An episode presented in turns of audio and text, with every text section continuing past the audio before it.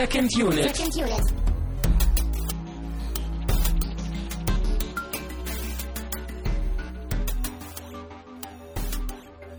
Herzlich willkommen zum Abschluss unserer Sondertrilogie zu den Spider-Man-Filmen. Wir sind immer noch Second Unit und ein Podcast von Filmfreunden für Filmfreunde. Ich bin Christian Steiner und bei mir ist Taminut. Nabend. Ja, wir haben es geschafft. Wir haben den dritten Spider-Man geguckt. Ja, es hat viel Kraft gekostet und Ausdauer. Ein wenig Aber- Geduld. Ja, ja. Es war ein ziemliches Auf und Ab. Aber jetzt sind wir am Ende dieses äh, Special-Projekts. dieses Marathons. So gesehen. Ja, und wir haben ein passendes Getränk ausgesucht. Ja, also wir haben äh, hier vor uns stehen von Red Bull Simply Cola steht drauf. Und ich bin auch echt lange Zeit irgendwie ausgegangen, davon ausgegangen, dass es tatsächlich Red Bull und Cola und Cola sei. Ist ja ein naheliegender äh, Gedanke Ja. eigentlich. Und äh, es ist wohl aber tatsächlich einfach nur Cola von Red Bull. Und Also, also diese Idee, das scheint mir doch irgendwie als äh, versucht man da irgendwie Leute dazu zu kriegen, das zu kaufen und dann, also als, dass sie halt das Falsche kaufen irgendwie. da haben wir auch gleich den Bezug zum dritten Film. Es ist eigentlich eine Mogelpackung. Es Eben. steht was drauf und es durch ist den was, Namen was anderes drin. Es ist so ein bisschen so, als wenn du dir irgendwie, äh, weiß ich nicht, eine Milch kaufst und steht drauf, it's just water. Oder? Ja. Ich weiß. Naja, vielleicht schmeckt es ja wenigstens gut. Schauen wir mal. Also ich kenne die Cola schon und äh, ist okay, aber ist wie der Film eher so äh, Wässrig. ja, ein bisschen enttäuschend alles. Tja. Also dann, Prost, Prost.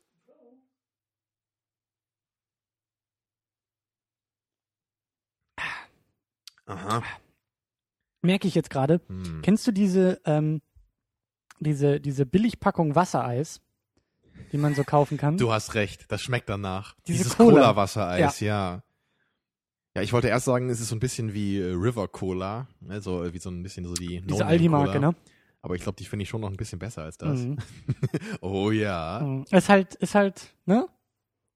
Ja, Mhm. wie der Film nicht so der Knaller. Also natürlich, es ist jetzt nicht irgendwie widerlich oder so. Aber ähm, was hat denn das gekostet, wenn ich fragen darf? So eine Dose? Ein Euro. Ein Euro für so eine Drittel-Liter-Dose? 0,33, ja. Oh, das ist natürlich schon eine Sauerei, ne? Also, wir haben die Getränke, wir haben, wir haben diese Trilogie auch sehr gut in den Getränken eingefangen. Wir hatten diesen schönen Energy Drink für den, für den ersten Teil, wir hatten die wirklich gute und leckere Cola. Genau, die komplizierte Qualität. Dr. Pepper mit allen möglichen Zutaten, die zusammenkommen, am Höhepunkt. Und dann halt diese Mogelpackung. Vor uns. Ja, wo nur noch der Name übrig ist. Ja. Und es schmeckt irgendwie ein bisschen verwirrend. Äh, sollen wir damit überleiten zum Film? Ja, wieder mal perfekt, ne? Ja, wie wir halt sind.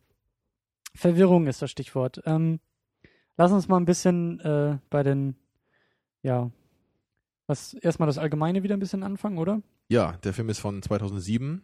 immer noch von Sam Raimi. Ähm, ja, wir sehen auch die meisten der bekannten Darsteller aus den letzten Filmen wieder. Ja. Ähm, dazugekommen sind, ähm, ja, wie heißt denn dieser Reporter-Typ, weißt du das? Ähm, bah. Ich äh, kenne, ich weiß den Namen, ich kenne ihn, aber ich komme gerade nicht drauf. Kannst du ja dann in die Beschreibung schreiben. Ja, als Naja, auf jeden Fall culpa. meinen wir den Typen, der halt als Reporter anfängt und dann später äh, zu Venom wird. Ähm, Ich ja, komme echt nicht mehr drauf. Und äh, Fact-Checking ist blöd. Das ist verboten in Podcasts. Ähm, ja, also eigentlich so von den von den äh, äh, großen Namen oder von von den Villains oder so, da ist jetzt eigentlich kein großer Name dabei, beziehungsweise halt nicht wie im ersten Teil, nicht wie im zweiten Teil diese wirklich guten Schauspieler, die auf einmal da irgendwie die Bösewichte spielen, sondern Mhm. es ist halt alles auch so ein bisschen zweckmäßig. ja, ja, den Sandman haben wir auch, ist glaube ich auch kein bekannter Schauspieler, zumindest mir nicht bekannt. Ja. Und ich meine, der war jetzt auch nicht wirklich schlecht, aber also es war jetzt nicht so die herausragende ist Persönlichkeit. halt kein halt, ne? Willem Dafoe und kein Eben. Alfred Molina. Ja, ja. Ja, und dann gibt's noch das Mädel hier, die Blonde, Mm, Gwen Stacy. die glaube ich auch nicht bekannt ist, ne? Also die Darstellerin. Ja, ich, ich kenne sie, glaube ich, auch so ein bisschen. Aber das liefern wir einfach mal im Artikel dann nach. Es ist halt, Mhm. So wie der Film, so wie die Charaktere, die sie spielen, das ist halt alles irgendwie äh, so Ja. ein bisschen Also, wegwerf. also allein daran sieht man es ja schon, ne? Wir haben jetzt eher so zwei Villains, die halt irgendwie aber auch selber nur halb so gut sind wie, wir haben, wie ein richtiger. also wir haben drei technisch gesehen und wir haben, wie ich ja schon gesagt habe, mehr oder weniger vier Origin Stories in einem Film. Mhm. Also wir haben drei Villains, wir haben den Sandman, wir haben äh, äh, Venom und wir haben den neuen grünen Kobold sozusagen. Hobgoblin Okay, heißt ja er, gut, hast du recht, den muss man auch mitzählen. Und im Endeffekt halt Origin Story vom Sandman, Origin Story vom, vom neuen grünen Kobold und zweimal Venom, halt einmal als Spider-Man und einmal als äh, Eddie Brooks. Mhm. Und äh, ja, der Film ist halt gnadenlos überladen, was das alles angeht. ja, Äh, allein wie auf findest diese, du denn, wie findest Ja. du denn überhaupt die Villains? Also funktioniert's? Ist es Hm. zu viel? Also den neuen grünen Kobold fand ich auf jeden Fall gut gemacht. Ähm, ich war mir erst nicht ganz sicher, ob ich ähm, das mag, dass er jetzt nicht mehr so eine richtige Maske hat. Ich fand das eigentlich sehr charmant bei Willem Dafoe, hatte ich ja auch gesagt im ersten Teil. Also ich, ich fand die Maske schon irgendwie, die hatte halt was. Ja. Also es wäre vielleicht ganz cool gewesen, wenn er auch irgendeine Form von Maske gehabt hätte. Nicht, nicht die gleiche, ne, sondern irgendwie sowas ähnliches. Also er hatte ja nur so eine Art äh, Brille oder so auf, ne, die er dann so einfahren konnte. Ja. Und meistens hat man ja sein Gesicht ganz gesehen. Ja. Ich fand, das hat so ein bisschen den Charme weggenommen. Aber ansonsten so, also auch die ganzen Gimmicks, die der Glider halt hat, das war schon cool. Und ähm, ja, Venom fand ich gut designt. Auf jeden Mhm. Fall auch von den Effekten her. Dazu später dann noch mehr. Und auch so an, an sich ist es eigentlich eine ganz coole Idee, ne, dass es nichts, also dass es halt so ein Villain ist, der, also wie, der halt so ein bisschen dieser Symbiont ist, wird ja auch einmal gesagt. Mhm. Ne, dass, dass er halt so ein bisschen verschmilzt dann und Mit so der halt so eine, Persönlichkeit und so. Genau, dass es dann so eine Art, äh, so ein anderer Kampf wird. Mhm. Ja, und dann gibt's den Sandman, den ich halt auch ganz gut fand eigentlich, also jetzt auch nicht überragend so, aber die Effekte waren halt sehr gut, wie er animiert war. Mhm. Und deswegen hat's schon Spaß gemacht. Ja, was mich an ihm halt ein bisschen gestört hat, waren so seine Motivationen. Ich habe im Ja. Vorfeld ein bisschen nochmal ähm, äh, mir den Wikipedia-Artikel nochmal angeguckt dazu und finde es halt sehr spannend, weil Sandman war von Sam Raimi wohl ähm, in diesem Film, weil er eben auch die Effekte faszinierend findet oder das halt eine Herausforderung fand, Mhm. was auch meiner Meinung nach gut umgesetzt war. Ja, auf jeden Fall.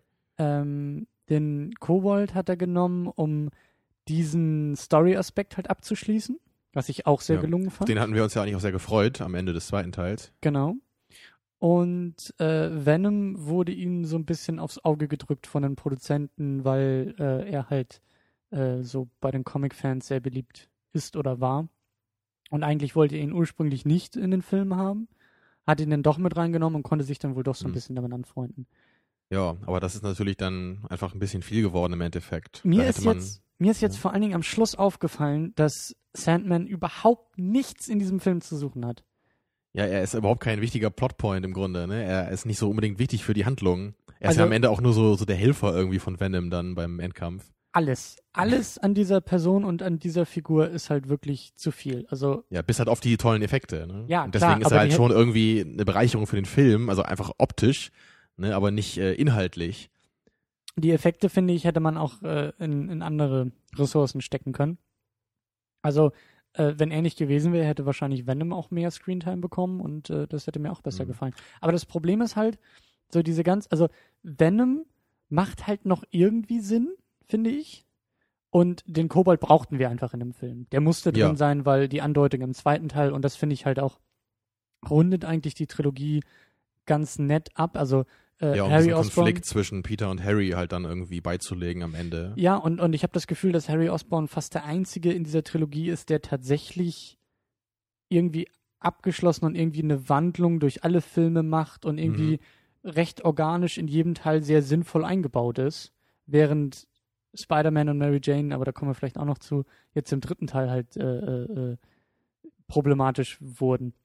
Aber was ich sagen wollte, ähm, ähm, und zwar hat mir halt überhaupt nicht gefallen, dass äh, dieser, dieser Sandman, also halt auch da dieser, dieser Gauner, der, der ja ist, ähm, dass sie halt, also das, das, das hat mich richtig aufgeregt, dass sie halt versucht haben, nochmal diese, diese Story aus dem ersten Teil anzupacken, nämlich der Tod von Onkel Ben.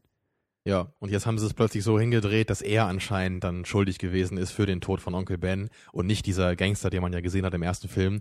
Und es war halt irgendwie sehr billig, wie sie halt versucht haben, die Story so hinzudrehen, dass es halt irgendwie so hätte sein können, dass er halt ihn erschossen hat, ne, und nicht dieser andere Typ. Genau. Und völlig unnötig. Absolut ja, unnötig. Ich meine, es ist halt irgendwie halt, glaube ich, gedacht gewesen, um halt eben dem vorzubeugen, was wir halt jetzt kritisieren, eben, dass halt der Sandman wirklich nur wie so ein überflüssiges Gimmick wirkt. Ne? Und sie haben, wollten halt irgendwie versuchen, so einen, so einen zentralen Plotpoint halt zu machen, um halt diesen Konflikt zwischen äh, Peter und ihm dann irgendwie so da, dadurch zu konstruieren.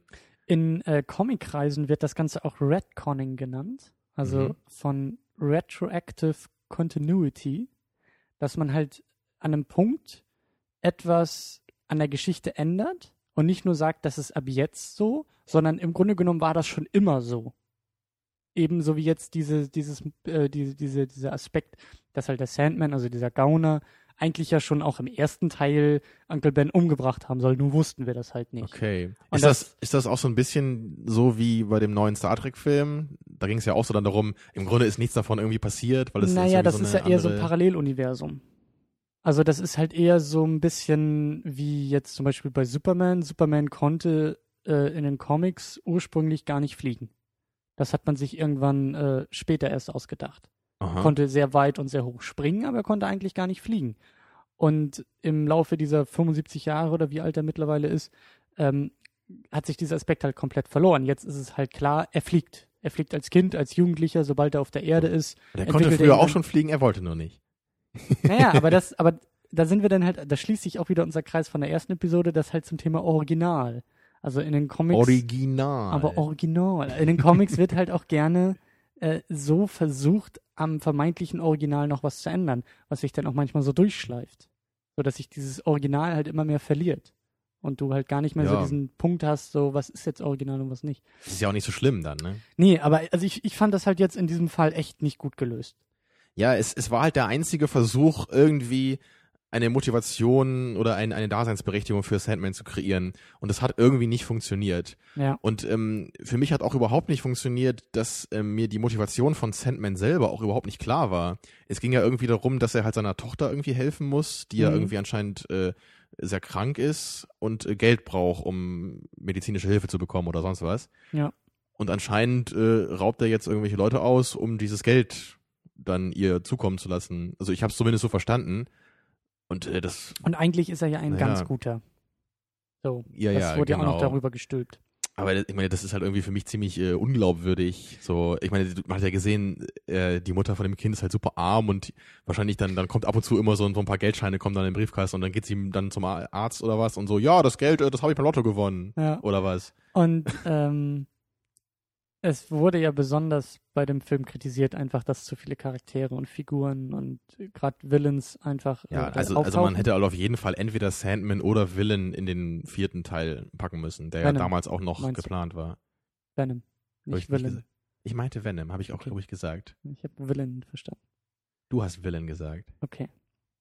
Äh, ja, auf jeden Fall. Also äh, ich glaube, da kommen wir auch nachher nochmal zu, was man alles hätte anders und besser machen können. Aber äh, gerade wenn du, wenn du im Zentrum dieser Geschichte Peter Parker, Spider-Man setzt und so an zweiter Stelle halt Mary Jane, so diese Geschichte zwischen den beiden, so wurde auch der erste ja auf, aufgemacht als Liebesgeschichte und der zweite ja auch. Da hat Sandman einfach gar, gar keine Bereicherung, eben dieses gekünstelte, Genau, und da halt hat Venom doch. dann noch eher, weil es ja irgendwie Peter Genau. verändert. Genau, und, und äh, Harry Osborn eben auch, weil er halt als bester Freund und die Dramaturgie zwischen diesen Charakteren und war auch an Mary Jane interessiert und sowas alles und seine Redemption, dass er dann doch äh, zu den Guten gehören will und so. Das hat alles eher Sinn gemacht, als diesen Sandman da reinzustecken und zu sagen, hey, wir können mittlerweile Sand ganz hübsch animieren. Jetzt Mhm. müssen wir uns irgendwas ausdenken, warum wir das machen. Ja, also da hätte man einfach irgendwie dann noch zwei, drei Jahre warten können für den vierten Teil, der ja damals noch geplant war. Und dann hätte man da halt dann Sandman einfach nehmen können als äh, Hauptvillain. Lustigerweise habe ich auch gelesen, äh, dass denen das wohl auch im Vorfeld aufgefallen sei, als sie das Drehbuch geschrieben haben, dass sie eigentlich zwei Filme draus machen wollten, aber keine Möglichkeit gefunden hatten, da irgendwie das vernünftig aufzuspalten und dann halt doch äh, alles in ein Skript gesteckt haben und äh, somit in einen Film. Aber da kommen wir, glaube ich, nachher noch mal ein bisschen zu, gerade so Mhm. ein potenzieller vierter Teil und das Reboot, was dann nachher jetzt äh, bald in die Kinos kommt. Lass uns erstmal noch ein bisschen äh, beim Anfang auch bleiben, beim Inhaltlichen, weil du hast auch kritisiert, dass es keinen richtigen, wie du gesagt hast, keinen richtigen Kickoff gibt. Ja, das ist mir halt besonders aufgefallen im Vergleich zu dem zweiten Teil, den wir ja gestern geschaut haben. Ähm, weil da ging es ja so, so unglaublich unterhaltsam los mit dieser Szene, wo Spider-Man halt diese Pizzen ausliefern muss. Ja. Die er auch sehr schön dann gezeigt hat, ne? Dieses, diesen Konflikt seiner beiden Lebensformen als Spider-Man und Peter Parker. Und hier ging es ja wirklich sehr, sehr lange, sehr trocken los mit äh, gleich wieder dramatischen, traurigen Szenen und tonnenschweren Dialogen. Ja. Und dabei hatte ich mir dann echt überlegt, also wenn jetzt jemand den Film gucken würde, der die ersten beiden irgendwie nicht gesehen hat, der, der wäre unglaublich gelangweilt gewesen am Anfang. Also es wird auf jeden Fall vorausgesetzt, dass man absolut in der Geschichte drin ist und in den Konflikten. Und es ist halt nicht so wie bei anderen Filmen wie Mission Impossible zum Beispiel, wo man halt, auch wenn man die anderen noch nie gesehen hat, einfach äh, trotzdem sehr, sehr gut was mit anfangen kann dann. Ja. Und das, also ich finde es halt prinzipiell eher nicht so gut. Und äh, also ich, ich hab's halt gerne am Anfang eines Filmes, wenn irgendwie, ja, wenn er mich so ein bisschen wachrüttelt. Das muss ja auch nicht nur mit Action sein, aber zumindest irgendwie mit so einer, ja, irgendwas, was im Gedächtnis bleibt. Irgendwas, was sehr gut gemacht wurde einfach. Ja, und ähm, ähm, also da fällt mir jetzt diese, diese, dieser erste, diese erste Kampfszene zwischen ihm und, und Harry ein, als er ihm äh, das erste Mal da auf dem Gleiter Mhm. dann. Ja, die war ja auch sehr gut gemacht zum Beispiel. Aber die war halt ein bisschen zu spät. ja, das stimmt hätte schon. man auf jeden Fall zehn Minuten, Viertelstunde früher im Film ähm, einarbeiten sollen. Definitiv. Ähm, ja, und es, ich habe das ja auch mal äh, gelesen, diese Theorie, dass sich so in den ersten 15 bis 20 Minuten eigentlich auch entscheidet, ob du einen Film magst oder nicht. Also so die, die, der erste Akt im Grunde genommen eigentlich der wichtigste ist, was so Stimmung, Atmosphäre, Themen und so angeht. Und äh, Mhm. ich hatte schon auch so ein bisschen das Gefühl, dass der Film da schon so langsam seine Probleme angedeutet hat, dass es irgendwie zu viele Fäden waren, zu viele Spinnenfäden, Oh. äh, die halt irgendwie zu einem Netz zusammengeführt werden Mhm. mussten. Oh, das Ähm, ist ja wirklich sehr metaphorisch gesprochen, Christian. Wie du da immer drauf kommst. Und das um diese Uhrzeit. Ich glaube, das liegt doch an der Cola. ja, Ähm, du bist ja einfach ein natürlicher Freund von Metaphern, ne? daran liegt oh ja, ein sehr großer.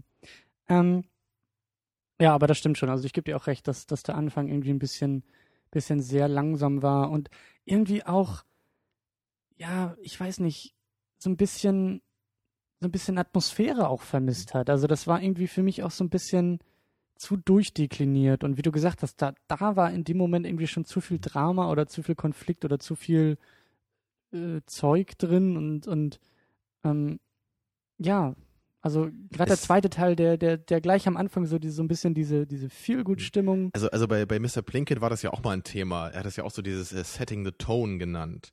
Und, und gerade Ja. das ähm, ist ja bei dem Film irgendwie sehr merkwürdig jetzt, weil es wirkt halt so, als hätten wir jetzt ein Drama vor uns, in dem es jetzt dann zwei Stunden nur um die Beziehung von irgendwelchen Charakteren geht. Ja, und im zweiten Teil, da weißt du halt sofort, okay, wir haben hier eine lockere Comic-Verfilmung vor uns, also in erster Linie. Das schließt ja nicht aus, dass es dann auch noch so dramaturgische Aspekte gibt. Ja, ich, aber, hatte, aber so, ich hatte das Gefühl einfach auch, ähm, hatten wir ja schon äh, gestern gesagt, so, ne, dass ich eigentlich eher den Freund des Dramas auch in den Comics bin. Aber das Problem war jetzt auch irgendwie dadurch, dass, also das hat sich da schon gezeigt am Anfang, dass zu viele Baustellen einfach da waren, die erstmal alle aufgemacht werden mussten. Eben. Du musstest ja erstmal alles einführen und dann hast du halt Peter Parker, Mary Jane, dann hast du Spider-Man, dann hast du den grünen Kobold, dann hast du den Sandman, dann hast du Venom, der ja schon auf der Erde landet. Das ist zu viel, Ja, was der du gleich am Payoff, der Anfang. kommt halt erst zu spät dann. Ne? Exakt. Man ist halt nicht äh, intrinsisch so motiviert, äh, all diesen Handlungssträngen zu folgen. Ne? Man muss halt hoffen, dass man irgendwann den Payoff bekommt. Ja. Ne? Aber, aber der Film, der deutet das halt nicht an. Also man weiß halt überhaupt noch nicht, worauf das alles hinausläuft. Ja. Und das ist halt wirklich einfach sehr schlecht geschrieben. Ja, und, und äh, es hätte ja auch nicht, also mein Plädoyer ist ja, den Sandman komplett rauszuschmeißen, aber man hätte vielleicht auch ähm, ihn vielleicht auch einfach nicht in der, in der, ja, aber so ähnlich wie beim Joker, man hätte vielleicht nicht alles irgendwie als Origin Story da reinpacken müssen. So, man hat es ein bisschen beim, beim, beim, wobei auch beim, beim Kobold hat man da auch irgendwie noch versucht, so ein bisschen zu erklären, warum, wieso, weshalb. Ähm, verstehst du? Weil es, es waren halt zu viele, wie gesagt, Hm. zu viele Fässer, die erstmal aufgemacht werden mussten. Ja, aber es ist halt klar, ich meine, da brauchen wir halt nicht drum rumreden, man hätte ihn einfach rauslassen müssen. Ich meine, wir können uns jetzt überlegen, wie man es noch ein bisschen besser hätte machen Ja, können, aber im Grunde klar. wird halt jede Lösung, die wir vorschlagen, einfach nicht hundertprozentig funktionieren. Ne? Es hätte Ja, halt einfach nur sagen, sein müssen, Sandman in den vierten Teil und Ja. Thema erledigt. Ja. Ähm, dann kommen wir mal so ein bisschen zu diesen ganzen dramaturgischen Mhm. Konflikten zwischen Figuren und Personen und Ja, ja. Äh, vielleicht auch so ein bisschen erstmal auf, auf Peter und auf Spider-Man vielleicht. Er ist ja immer noch der Mhm. drin Angelpunkt. Er ist im dritten Film quasi im dritten Akt, wie wir auch gesagt haben, wenn du das ganze, wenn du die ganze Trilogie als eine Geschichte betrachtest. Und er ist jetzt ja erstmal so auf dem, auf dem Höhepunkt eigentlich angekommen. Ja, Die Stadt liebt ihn, die Leute lieben ihn und ihm geht's gut. genau. Ähm, er wurde jetzt endlich angenommen so und, und seine Taten werden jetzt endlich gewürdigt. Es ist nicht mehr immer diese Schlagzeile, Spider-Man ist ja auch nur irgendein Krimineller oder müssen wir Angst vor ihm haben, sondern inzwischen ist es Genau. wirklich so, die Stadt liebt ihn, es Ja. gibt dieses Fest zu seinen Ehren. Genau, er kriegt den Schlüssel der Stadt überreicht und Genau. äh, Ehrenbürger und sowas und die Leute auf, auf, auf draußen auf dem Bildschirm äh, wird er irgendwie abgespielt und, und die Leute Mhm. lieben ihn und wie er auch gesagt hat äh, im Film Merchandise und, und siehst du ja alles und das ist eigentlich schon mal ganz nett. Ähm, ja, Mary Jane hingegen, der geht's nicht so gut. Es ist nämlich auch so, also dieser Konflikt zwischen Peter und Spider-Man, der hat jetzt auch überhaupt nicht mehr so den großen Stellenwert wie im zweiten Teil. Jetzt geht's halt viel mehr so um dieses Dreieck ähm, Harry, Mary Jane und Peter. Mhm. Und das war halt, also da, damit geht's ja auch los so hauptsächlich. Und das, ich, ich habe da immer so, ein, so meine Probleme mit gehabt. Also, also wenn wir erstmal vielleicht so bei, bei Harry und Peter bleiben, also allein dieser Konflikt, der sich da so seit Beginn des ersten Teils aufbaut, ich finde es Mhm. irgendwie so ein bisschen unausgereift geschrieben. Weil es geht ja darum, dass halt Harry glaubt, dass Spider-Man halt seinen Vater getötet hätte. Mhm. Und äh, Peter sagt halt immer, nein, ich war es nicht. Und er hat sich selber getötet. Und so sagt, nein, nein, du lügst. Und ich finde es halt ein bisschen komisch, dass sie das halt nicht einfach einmal vernünftig besprechen und mal so auf die Tatsachen schauen. Ne, und dass halt Harry halt gleich sagt, nur weil ich halt gesehen habe, wie Spider-Man die Leiche meines Vaters wieder nach Hause zurückbringt, Ja. muss er der Mörder sein. Ja, also erstmal, erstmal finde ich das, ähm, das fällt mir jetzt auch gerade erst auf. Erstmal finde ich diesen Aspekt, diesen Plotpoint sehr, sehr schön ähm, in dieser ganzen Trilogie eingearbeitet. Also das ist halt ein roter Faden, der sich mal durch alle Filme Ja, durchzieht. das stimmt auf jeden Spider-Man Fall. bringt ihn, oder der, der Kobold stirbt im ersten Teil und Harry sieht, wie Spider-Man die Leiche äh, in sein Bett legt. So, dann im Mhm. zweiten Teil erfährt er, also dann hat er im, im, im zweiten Teil halt erstmal diesen, die Aggression Spider-Man gegenüber, um dann im zweiten Teil zu erfahren, oh, mein bester Freund Peter Parker ist Spider-Man. Und die Auflösung dieses Konfliktes sehen wir jetzt im dritten Teil. Das finde ich schon mal sehr schön. Ja, da, da gebe ich dir absolut recht. Vom, vom Prinzip her finde ich es gut. Ja. Äh, ich finde es jetzt aber nicht ganz so unglaubwürdig, wie du gesagt hast, weil ähm, da äh, spielen, glaube ich, noch ein paar andere Faktoren mit rein. Also gerade Harry, der dadurch, dass jetzt äh, Peter ihn vermeintlich ja umgebracht hat, Harry, der ja sowieso immer eifersüchtig auf Peter war, was, was die Liebe seines Vaters anging. Äh, also du meine- kritisierst, dass es rational sehr leicht zu lösen wäre, aber ich finde es nachvollziehbar, dass dieser. Konflikt gerade von Harrys Seite aus sehr irrational Okay, äh, ne? also es ist halt nicht so, dass das alles überhaupt keinen Sinn ergibt. Es ist halt einfach nur einfach ein bisschen unglaubwürdig in dem Ausmaß, weil er halt überhaupt nicht versucht, irgendwie mal zu überlegen, ob Ja, es denn wirklich es so ja sein gerade. muss. Das ist es ja gerade. Er will das ja auch gar nicht. Er will, er braucht einen Schuldigen und er ist froh, dass er den Schuldigen gefunden hat. Und er will, Mhm. er, er, will- er will da ja gar nichts lösen und er will auch gar nichts irgendwie zu den Akten legen, sondern er braucht Naja. ein Ventil, womit er seine Trauer und seine Enttäuschung und die fehlende Liebe seines Vaters halt irgendwie äh, Ja, ja, es macht schon irgendwie Sinn, aber vielleicht kannst du ja ein bisschen nachfühlen. Ich finde, es wirkt halt nicht so richtig stimmig irgendwie, also, also nicht so völlig. Und, und gerade jetzt im dritten Teil, äh, wo sie es am Ende dann ja auch auflösen mussten, damit er ihm halt noch helfen kann in der letzten Schlacht, da kommt ja dann sein Butler und sagt ihm, ja, ich habe Ja. das hier so und so gesehen, weil letztendlich, das hätte er ihm halt auch dann äh, zehn Minuten Ich- später erzählen können, so ungefähr, gebe und dann wäre der. Ich gebe Konflikt dir, gar nicht aufgetreten, weißt du? ich geb dir recht, man also es hätte gibt halt schon noch, so kleine Unstimmigkeiten da Ja. drin. er ist nicht perfekt gelöst und er ist nicht perfekt geschrieben, aber Ja, also sowas stimmt stört mich halt schon. Also ich meine, okay, vielleicht kann man dann sagen, für so einen Comicfilm ist es halt in einem ausreichenden Maße. Und das ist der Punkt, äh, die, das Argument mag ich nicht so gerne, dieses für eine Comic-Verfilmung. Also Ja, für einen Actionfilm.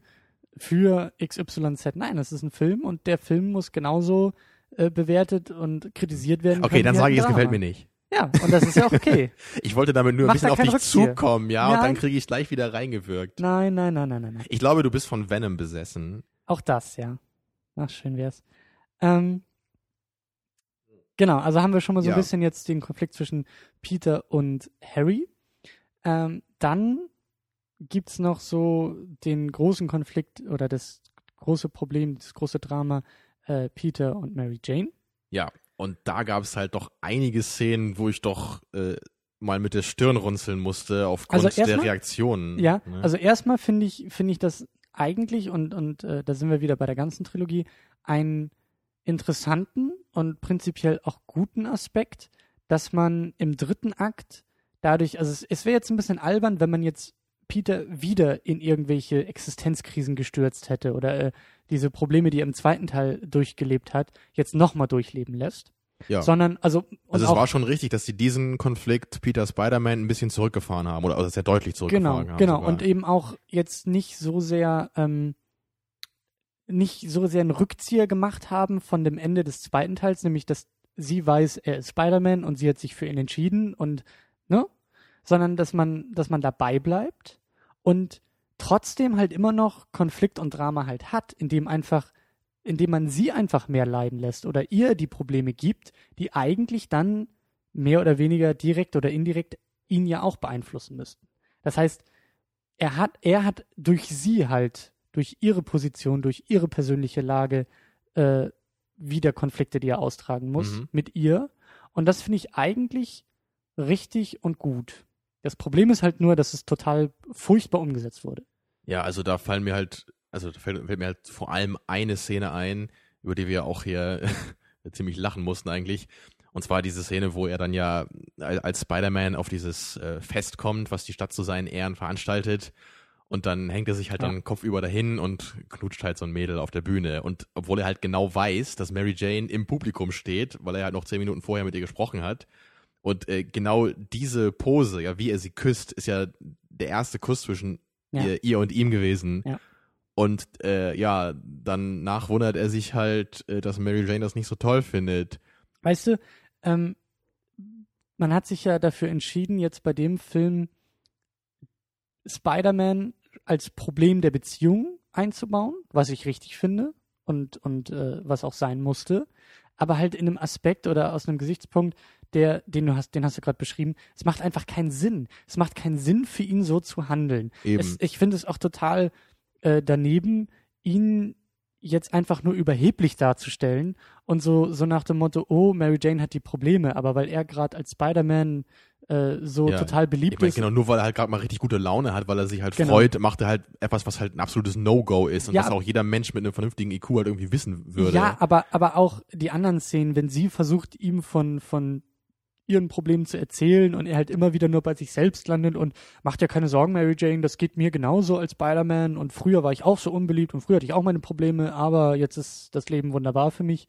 Das finde ich halt falsch, weil eigentlich wäre der Konflikt doch viel mehr oder das Problem doch jetzt viel mehr, so wie es das Ende des zweiten Teils angedeutet hat, hey, und auch wie es jetzt im dritten angesprochen wurde, nämlich er will sie ja gerne heiraten, aber als, als Ehemann muss er seine Frau immer an erste Stelle stellen, aber als Spider-Man muss er Genau. eigentlich sich selbst Es ist eher dieser Konflikt, den wir auch bei Heat hatten, ne, zwischen Al Pacino und seiner Frau. Immer dieses, ich bin halt, ich lebe eigentlich nur äh, für, für diesen Polizeijob. Ja, ja, ja. Es, es wäre halt das- eher so dieser Konflikt gewesen. Und das kam ne? halt überhaupt nicht vor, weil, weil das Problem, was halt dargestellt wurde, einfach nur, oh, er hört dir ja gar nicht zu.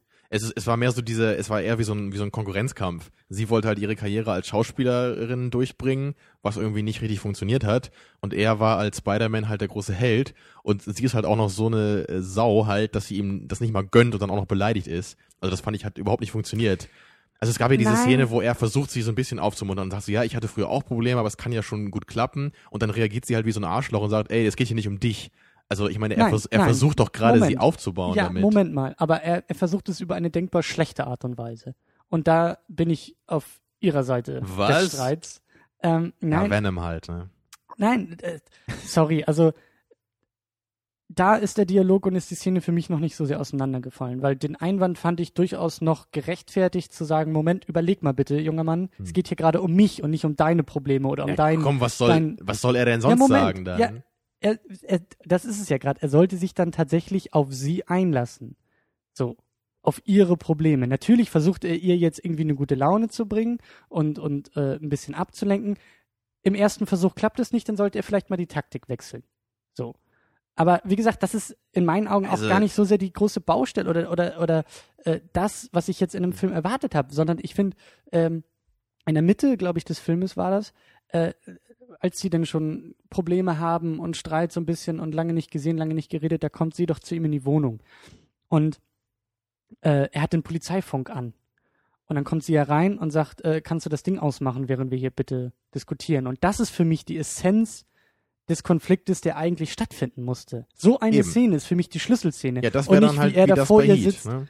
Ja, und nicht wie er vor ihr sitzt und sagt, äh, früher war das für mich auch so furchtbar wie jetzt für dich. Und dass sie dann vor ihm sitzt und die ganze Zeit nur eine Schnute zieht und du verstehst mich nicht und du verstehst mich nicht. Und das fand ich halt, Es war eher so ein bisschen so, wie wenn 13-Jährige sich streiten vielleicht, so in ihrer ersten Beziehung. ja, und das war auch einfach, genau, und das war auch einfach zu ähm, ausgedehnt, zu platt getreten, dieses, äh, in Anführungszeichen, das könnte ein. Aspekt ihres, ihrer, ihrer Probleme, Beziehungsprobleme sein. So, hey, äh, komm mal du als Peter Parker und Spider-Man bitte von einem hohen Ross runter zu mir und aber nicht die ganze Mhm. Zeit. Klar.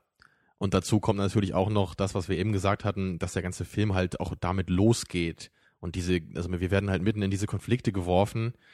Und das mag halt Für ein mich- bisschen verwirrend sein. Ja, und einfach. für mich, für mich ist das eben so als dritter Akt hätte das funktioniert. Eben zu sagen, okay, er findet sich im ersten Akt. Erstmal dieses, wer bin ich eigentlich, wie komme ich jetzt klar damit? Haben wir abgehakt. Im zweiten dann so ein bisschen dieses, will ich das überhaupt, bin ich damit glücklich? Äh, dann eben auch diese, diese physischen ähm, äh, äh, Dinge, die sich dann dabei äußern, dass, dass er so diesen, diese, diese Kräfte halt quasi ablehnt und Schwierigkeiten, psychische Probleme auch damit hat, um dann im dritten Teil, okay, ne, im zweiten, ja, okay, das ist jetzt der Weg, den ich gehen will und da stehe ich dazu, im dritten Teil ist er voll angekommen, muss dann aber auch mit diesen Konsequenzen jetzt leben. Mhm. Ne? Nicht nur die Konsequenz zu sagen, oh, ich kann nicht mit ihr zusammen sein, sondern sie haben sich beide dafür entschieden, jetzt will ich auch die Konsequenzen davon sehen. Um dann natürlich auch am Ende irgendwie ein kleines Happy End zu haben und alles ist wieder gut und alles ist wieder glücklich, keine Frage. Aber das hätte für mich da halt wirklich reingesollt in diesen Film. Ähm, ich hab, muss aber auch dazu sagen, dass ich generell so ein bisschen Probleme jetzt mit Mary Jane in diesem Film also dadurch, dass, dass dieser Konflikt halt nicht da war, aber vielleicht auch ein bisschen in der ganzen Trilogie mit ihr hatte. Das hast du, glaube ich, auch mal so ein bisschen am Ende angedeutet. Ähm, sie als Charakter, ihre Rolle, ihr Zutun in der ganzen Geschichte ist tatsächlich fast nur dazu da, um irgendwie gerettet zu werden. ja, sie ist halt echt so ein bisschen zickig manchmal. Und äh, also es, es macht halt dann nicht so richtig Sinn und es funktioniert nicht so gut, dass halt Peter so unglaublich in sie verliebt ist, wenn sie halt einfach irgendwie ziemlich äh, nervig und schwierig ist, so die größte Zeit. Gut, sie sieht halt ziemlich klasse aus, wenn das reicht. Ja, aber, aber es wäre halt irgendwie ein bisschen schöner gewesen, wenn sie irgendwie äh, sympathischer rübergekommen wäre, dass sie halt irgendwie eine Menge toller Qualitäten hat, dass man dann irgendwie auch ein bisschen mehr sich für sie interessiert. Ja, und sie auch einfach eigenständiger und, und so wirkt es jetzt, als ob sie die ganze Zeit aus seinen, aus seinen Augen dargestellt wird und dabei unglaublich idealisiert wird. So wie du sagst, sie ist das hübsch, hübsche Mädchen. Sie ist das äh, Mädchen seiner Träume, das halt ständig von ihm gerettet werden muss. Das funktioniert vielleicht in einem Film, aber nicht in der ganzen Trilogie, wo es Ja. nachher darum geht, er will sie heiraten. Warum will er sie überhaupt heiraten? Was hat er überhaupt an ihr? Was schätzt er an ihr? Eben, das ist es ja wieder. Und da sind wir dann auch wieder so bei dieser Kritik, das hätte, das hätte in, in, es war auch so die Andeutung vom, vom zweiten Teil, das Ende, dass sie vielleicht eigentlich eher so seine, seine sichere Bank ist, so der, der, der, die starke Frau in seinem Rücken, die ihn halt stärkt und für ihn da ist und trotz dieser Doppelbelastung eigentlich mit dieser ganzen Spider-Man-Kiste. Ja, dass sie ihm irgendwas gibt und dass sie nicht Genau. einfach immer nur eine zus zusätzliche Belastung ist. Exakt, exakt. Ja, das wäre irgendwie schön gewesen. Und dann gab es ja auch noch diese eine Szene, die mich auch sehr verwirrt hat, ähm, wo, sie, wo sie dann mal wieder Stress hatte mit Peter und dann fährt sie halt zu Harry und dann machen sie da irgendwie Omelette oder was und da wird dann auch noch so ganz verrückte Musik bei abgespielt, wo ich dachte, wir sind gerade in so einem Teenie-Film, also für ein paar Minuten. Ja. Und dann gibt's halt diese Szene, sie sind beide glücklich und dann kommen sie sich näher und sie küssen sich und plötzlich ist sie, oh mein Gott, ich gehe sofort.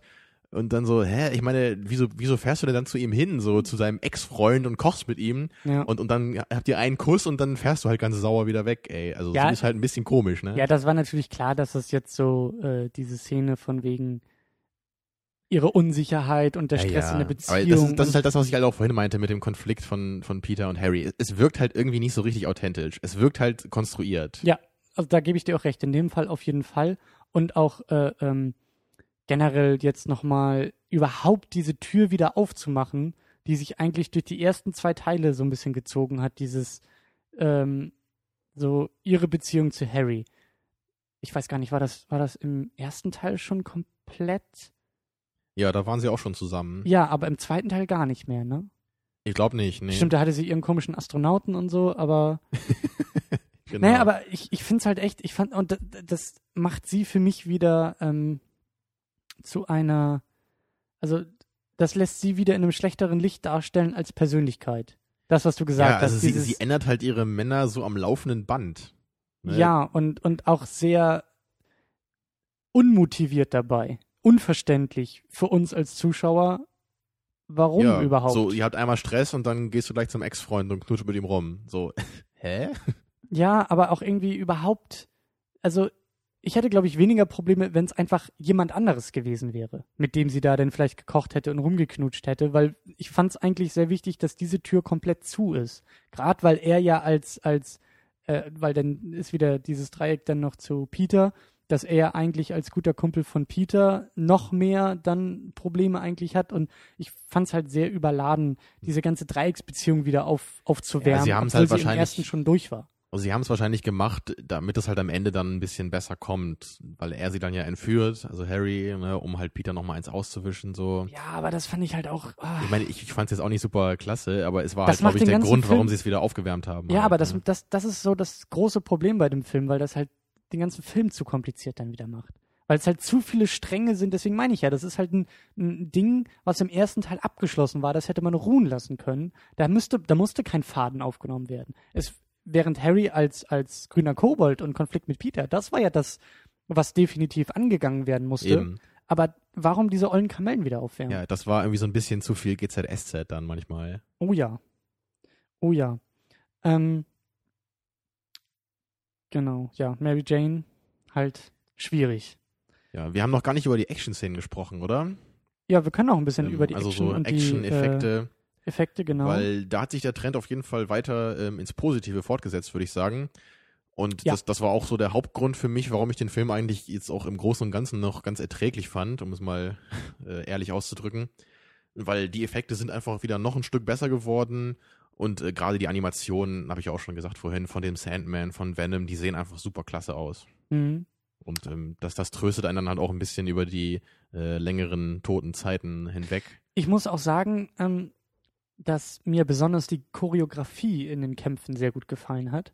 Besonders der erste Kampf zwischen Harry und, und Peter. Ja, wo er da auf diesem Gleiter ist, in dieser engen Haus, Ja. äh, dieser Gasse zwischen zwei Häusern. Aber auch wie viele Kämpfe jetzt mittlerweile im Fallen ausgeführt wurden und wie sich dann die Kamera dabei dreht und die Beteiligten Ja. drehen sich und fallen und springen und wieder nach oben. Also da hat man auf jeden Fall versucht, ein bisschen noch äh, was Neues zu machen und, und ein bisschen halt äh, nicht, nicht nur die alten Szenen zu kopieren. ein bisschen mehr Dynamik Ja. reinzubringen in das alles. Also es war trotzdem für mich nicht besser als diese ähm, tolle Action-Szene im zweiten Film. Ja.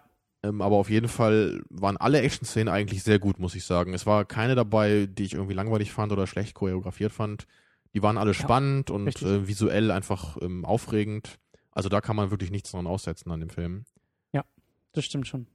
Das stimmt schon. Und äh, besonders auch, ähm, also in manchen Szenen hat man immer noch gesehen, dass da gerade der Computer aktiviert wurde, um, um, um uns die Mhm. Bilder zu zeigen. Aber ich fand besonders im, boah, jetzt weiß ich gar nicht mehr, welche Szene das.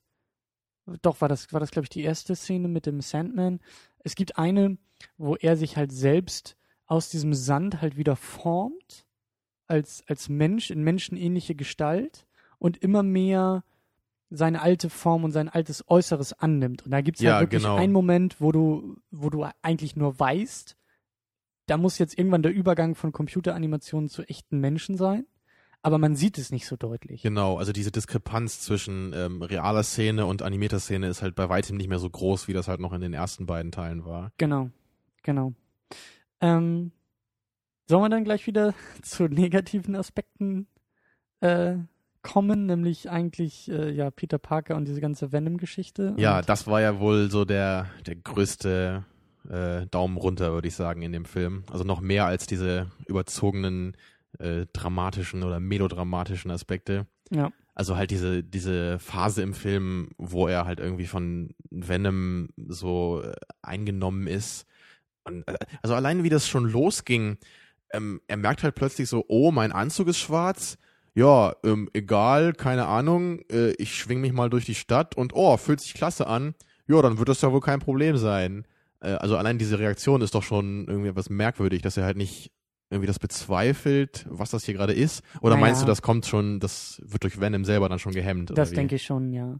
Aber er war ja nicht permanent dieser, dieser neue äh, Venom-Peter, sondern er war ja manchmal auch noch der alte zwischendurch, oder?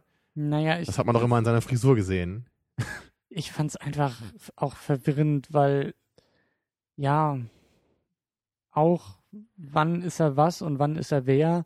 Also in dem, ab dem Moment ist es für mich eigentlich schon klar, er ist irgendwie äh, von irgendwas besessen und wenn es auch nur diese eigenen Rachegelüste sind oder diese eigenen vielleicht unterdrückten Emotionen noch äh, zum Tod seines Onkels.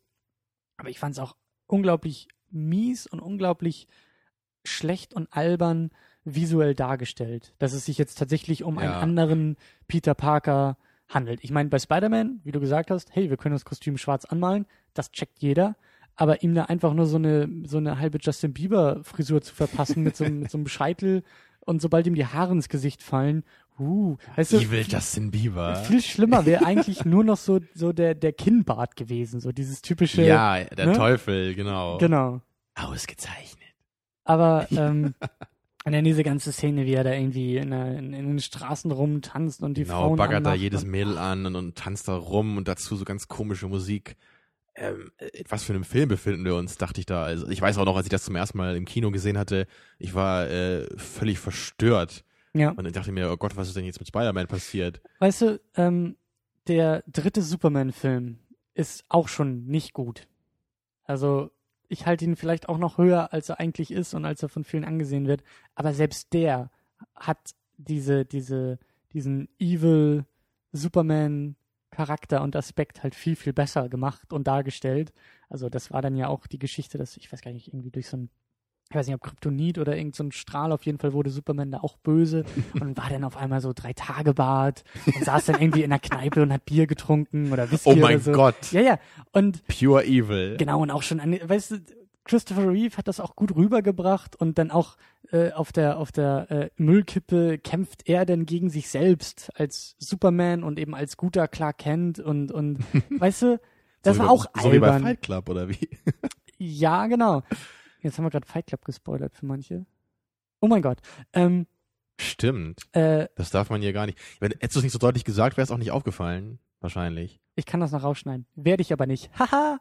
äh, Ich glaube auch nicht, dass jemand diesen Podcast schaut, der irgendwie äh, hört, der noch nicht Fight Club oder Pulp Fiction oder so gesehen hat. ja, Pulp Fiction, das geht ja gar nicht.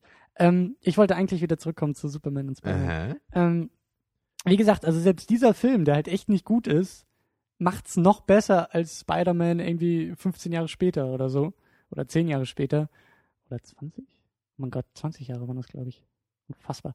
Ähm, es ist halt einfach, es, es, ich, ich, ich verstehe es auch nicht. Also es ist, ich weiß nicht, ob das in einem Film Not getan hat, irgendwie diese Szenen einzubauen und es war halt echt unglaublich schlecht dargestellt, visualisiert und geschrieben. Und Also es war halt schon fast lustig dadurch, weil es halt so unglaublich schlecht war. Aber es passt einfach überhaupt nicht in einen ernst gemeinten Film. Also wenn das jetzt irgendwie in so einer Comedy gewesen wäre, dann hätte ich die Szene vielleicht ganz witzig gefunden, so. Aber, aber sogar als, als ernst gemeinte Charakterwandlung von Spider-Man ist es halt einfach nur ein Also- völliger Fail. Ich glaube schon, dass es ein wenig belustigend auch gemeint war, aber das war es halt nicht. Also das Nee, es war halt eher schmerzhaft so. genau. Und das also also ich meine halt auch vorhin am Anfang ähm, ich verstehe halt so die diese Venom Sache halt nicht so richtig. Es, es wird halt nie so richtig klar, äh, was Venom jetzt eigentlich tut. Also verstärkt es nur die die schlechten Eigenschaften oder oder übernimmt es einen richtig so? Ich weiß gar nicht, ob das ob das von diesem Dr. Connors nochmal erklärt wurde oder so, aber auf jeden also so wie ich das verstanden habe, ist Venom gerade von solchen negativen Emotionen angezogen. Genau, Also dieser- er, dieser er wird ja auch Virus. erst ähm, von ihm angefallen, als, er, als es ihm so schlecht geht dann. Genau, Ne? genau. Und auch äh, diesen Eddie Brooks, dann ja auch, als er so am Tiefpunkt seiner Existenz Ja. angekommen ist. Und äh, so habe ich das auch verstanden, dass es sich dann so mit, mit dem, mit dem, ähm, mit dem Host verbindet, verknüpft und eben so eine Symbiose eingeht und diese negativen Aspekte halt einfach verstärkt und, Ja. und mehr hervorbringt. Aber ich habe mich halt gefragt, ob, ob halt äh, der Befallene weiß, äh, dass er befallen ist. Oder ob er halt überhaupt nicht mehr klar denken kann. Ich glaube eher, ich glaube eher Letzteres. Und ich glaube, dass in dem Moment die positiven Seiten davon einfach zu, also für den Befallenen einfach zu sehr überwiegen. also wie Nämlich, so eine Art Rausch dann. genau, genau, so wie bei, Mhm. und auch eine Abhängigkeit, wie bei Peter Parker dann eben die verstärkten Kräfte, was er, was ihm mir auch so gut gefällt, und auch bei Eddie Brooks überhaupt erst solche Kräfte zu bekommen. Ja, aber, aber am Ende ähm, entscheidet er sich doch, äh, also Peter, bewusst äh, diese, zu versuchen, Venom wieder loszuwerden, oder? Deswegen Naja, geht er es, doch. ja, es oder? bricht dann ja dieser Konflikt so ein bisschen aus und durch Zufall erkennt er ja, dass durch die Schallwellen er auch in der Lage ist, sich physisch von diesem, von diesem Ding zu lösen und dann eben noch der glückliche Zufall, dass jemand anderes da ist, auf den er gleich überspringt. ja. so. Und das hat, hat man dann ja auch am Ende gesehen, als Eddie Brooks dann ihm hinterher springt, in diese Bombe springt, weil er halt so abhängig und so berauscht und so äh, äh, beeinflusst ist von diesem Ding, dass er gar Mhm. nicht loslassen kann davon. Ja, aber Ähm, diese Szene, wo Venom äh, überspringt, ist ja auch äh, äh, weitestgehend belacht worden, ne? weil es ja in dieser Kirche ist und unten steht halt dieser Fotograf und er schaut, weiß ich nicht, 50 Meter weit oben und gerade äh, kämpft Spider-Man mit diesem Venom, er will es irgendwie loswerden Ja. und er sieht sofort, wow, Peter Parker. Ja. Ähm, Tja, ein bisschen unglaubwürdig, ne? Ja, und äh, ich glaube, wir, wir kommen damit auch so ein bisschen äh, noch mehr in diese ganze abschließende Einordnung und Diskussion vielleicht, wie dieser Film besser gemacht worden wäre oder hätte gemacht werden können und äh, vor allen Dingen auch äh, die Rolle in der Trilogie und was das für die ganze Trilogie Ja. bedeutet. Ähm, weil, also, das kam mir dann auch eben beim, beim Schauen die Frage, ob der zweite und der dritte Teil vielleicht inhaltlich einfach vertauscht werden müssten. Also an andere Stelle gesetzt Mhm. werden. Dass das einfach, also dass gerade so dieser Aspekt von Venom und als äh, ähm, Peter dann auch von Venom befallen ist und eben mit seiner Tante spricht und sagt, Spider-Man hat den Mörder von Onkel Ben umgebracht. Und er ja erst durch sie moralisch belehrt wird nochmal von wegen, das ist jetzt nichts, was es zu feiern gilt und eigentlich ist Spider-Man doch ein guter und warum bringt er denn jemanden um?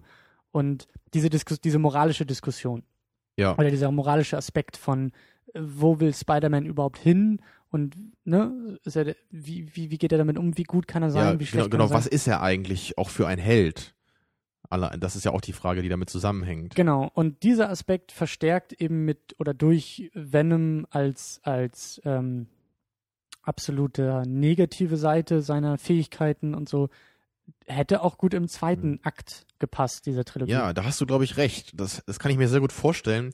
Äh, Und dass man dann im dritten Teil halt das sieht, was wir im zweiten Teil gesehen haben, so am Ende, dass er halt nun wirklich weiß, okay, ich bin Spider-Man, ich werde immer Spider-Man sein und Mary Jane, wenn du mit mir zusammen sein willst, dann musst du mich halt teilen mit den Kriminellen Mhm. und also, dass er halt dann wirklich das gefunden hat, was er machen will und halt gerade dieses, was sie dann sagt, so go get him, Tiger, das wäre ja eigentlich ein super schöner Satz irgendwie auch, um das Ganze abzuschließen. Um die Also, ganze Trilogie ja, das abzuschließen. könnte ich mir ja. sehr gut vorstellen eigentlich. Ja. Weil Und- also der, der zweite Teil hat ja wirklich deswegen einen sehr guten Abschluss und im dritten wirkt es dann eher so, als, als hätte man das so wieder ein bisschen aufgerüttelt dann an stellenweise, Mhm. obwohl es schon ganz gut abgeschlossen war eigentlich. Und auch ähm, auf, auf, auf, dieser, auf dieser Kurve, die, oder auf, auf dieser Geschichte, auf diesen Weg, den, den Peter Parker und Spider-Man halt zurücklegen. Halt im ersten Teil findet er sich und findet seine Kräfte. Im zweiten Teil dann halt eben diese, diese moralischen Fragen, wie geht er damit um und wie weit geht er und ja, und will er hätte wirklich man- Spider-Man sein? Genau, und da hätte man dann vielleicht auch, äh, wie es ja in den Comics wohl irgendwie auch ist, äh, in den Comics hat er wohl irgendwie Gwen Stacy durch einen Unfall äh, nicht retten können. Sagen wir es mal so. Er hat sie ja wohl irgendwie, äh, ähm, also sie ist wohl irgendwie durch ihn umgekommen beim Versuch, sie zu retten. Und das hätte man zum Beispiel auch sehr gut in den zweiten Akt reinschmeißen können. Eben auch dann irgendwie, meinetwegen auch Venom mit reinschmeißen. Und dann im dritten Akt, also das im zweiten dann natürlich auch zu lösen, zu sagen, okay, er weiß jetzt äh, moralisch, auf welcher Seite er steht und wie er damit umgeht, um dann halt im dritten Akt diese ganzen die ganzen Konsequenzen davon halt ertragen zu müssen. Nämlich vielleicht auch schon im zweiten Akt, hey, er ist mit Mary Jane zusammen und sie weiß es, aber im dritten Akt äh, die ganzen Probleme für seine Beziehung. Und ja, dann kann man das zusammenbringen überhaupt? Genau. Und dann Ja. eben auch der Aspekt von, das schlägt so sehr auf seine Psyche nieder, dass er die Kräfte verliert und das eigentlich Mhm. gar nicht mehr sein will. Und das halt, Ja, so, so als, als größter Tiefpunkt dann am Ende und dass dann danach so die, die große Entscheidung halt kommen kann, so ja, ich will Spider-Man sein, ich, ich Genau. muss es sein und Genau. es wird auch immer so bleiben. Also das wäre doch halt ein super schönes äh, Abschlussplädoyer dann. und auch ein Abschlussbild und dann eben auch sie, weißt du, steht mit ihm in der Wohnung und die haben ihre Beziehungsprobleme gelöst und vielleicht sogar irgendwie verlobt und verheiratet oder so und dann, wie sie ihn halt losschickt und sagt, go get him, Tiger und er weiß, das ist das richtige Ja. Leben, was er führt, mit der richtigen Frau an seiner Seite und er weiß, Mhm. also das hätte die, das hätte das alles sehr gut abgerundet. Und ähm, da sind wir eigentlich auch bei, bei einem Punkt, den ich ganz gerne anbringen wollte, den wir vielleicht auch noch ein bisschen äh, diskutieren können, nämlich mein, also ich finde diese Spider-Man-Trilogie eigentlich auch sehr schön als Beispiel und als Blaupause für die Art, Comicfilme zu machen, die Art, wie Hollywood funktioniert und diesen Fortsetzungswahn, in Anführungszeichen, den wir halt haben. Also zum einen finde ich das eben äh, beispielhaft, wie Hollywood funktioniert, weil das so ein riesengroßer Erfolg war. Diese Einspielergebnisse von 7, 8, 900 Millionen äh, Dollar jeweils pro Film zeigt ja schon mal, okay, wir sind in einer Realität angekommen, wo der wirtschaftliche Faktor bei solchen Filmen ganz entscheidend ist.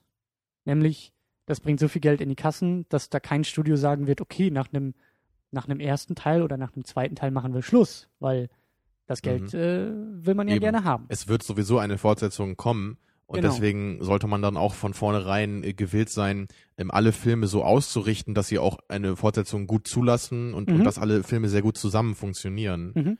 Und da finde ich, äh, das passt und das funktioniert halt sehr gut bei Comic-Verfilmungen, weil Comics als Medium, als Erzählmedium halt diesen Fluch und Segen gleichzeitig haben, jeden Monat eine vorhandene Geschichte weitererzählen zu müssen. Mhm. Und das schafft Problematiken wie, wir wissen, dass die, dass die Charaktere unsterblich sind. Mal sterben sie, dann kommen sie irgendwann wieder, aber es ist eigentlich im Laufe der Comicgeschichte gezeigt worden, dass halt keiner, also dass, dass diese, dass diese Gefahr des Todes zum Beispiel auch bei wichtigen Nebencharakteren nahezu nicht besteht. Mhm. Weil Was halt selbst die wenn sie- Spannung schon mal ein bisschen angreift, auf jeden Genau, Fall. also damit musst du umgehen, wenn du so etwas erzählen und wenn du so erzählen willst. Und eben auch dieses Episodenhafte. Anders als bei Fernsehserien, die in Staffeln arbeiten. Jedes Jahr gibt's eine Staffel und dann gibt's halt Serien, die landen bei drei Staffeln, drei Jahre oder einer oder zehn.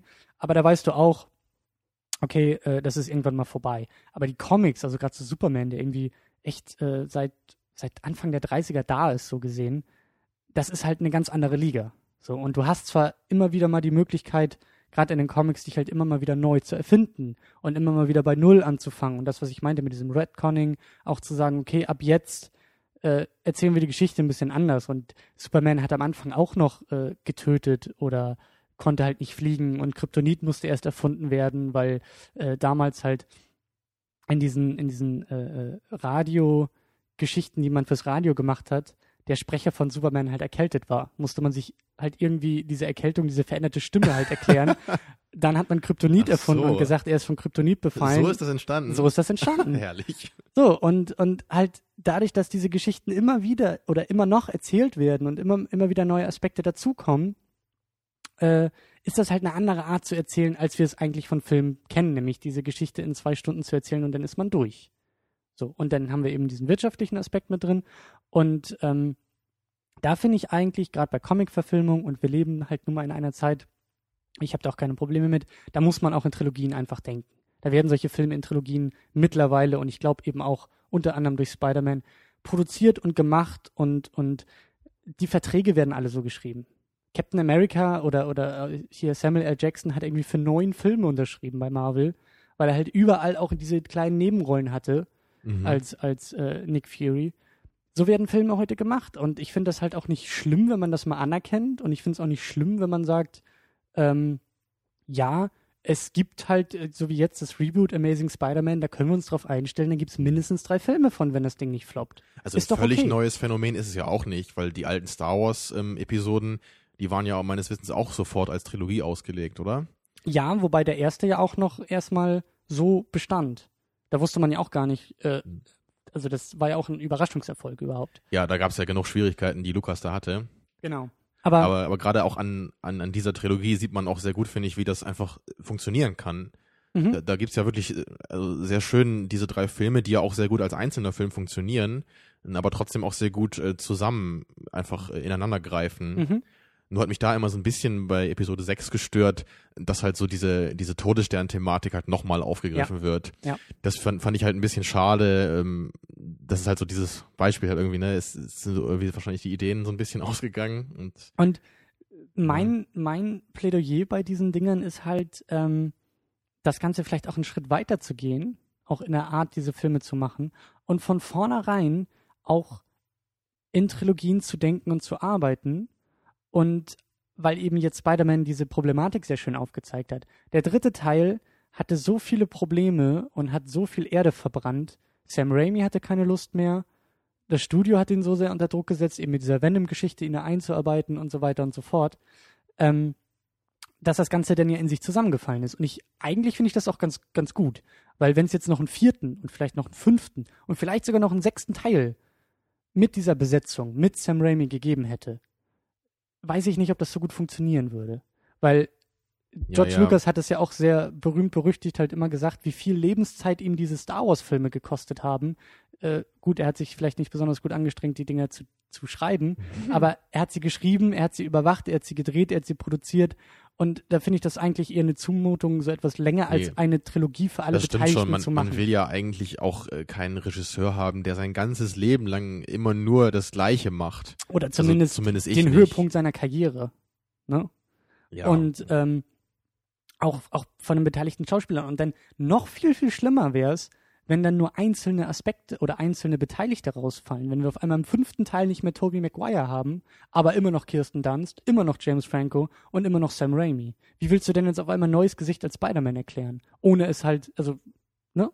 Und da finde ich, wie gesagt, solche Sachen, nimm dir die Vorlage. Comics werden genauso gemacht. Da hast du halt äh, äh, äh, Zeichner und Schreiberlinge, die halt das Ganze für eine bestimmte Zeit machen. Und dann wird es Mhm. wieder in andere Hände gegeben. Das kann auch mal länger sein, das kann auch mal kürzer sein, aber das ist halt auch immer in Comic-Kreisen so ein bisschen, oder das, was ich so schon eher von außerhalb auch mitkriege, das, das, das ist auch ein relevanter Punkt, zu sagen, oh, Name XYZ übernimmt jetzt die und die Serie, meinetwegen wechselt von Batman zu Superman, ähm, das birgt dann auch wieder für Qualität.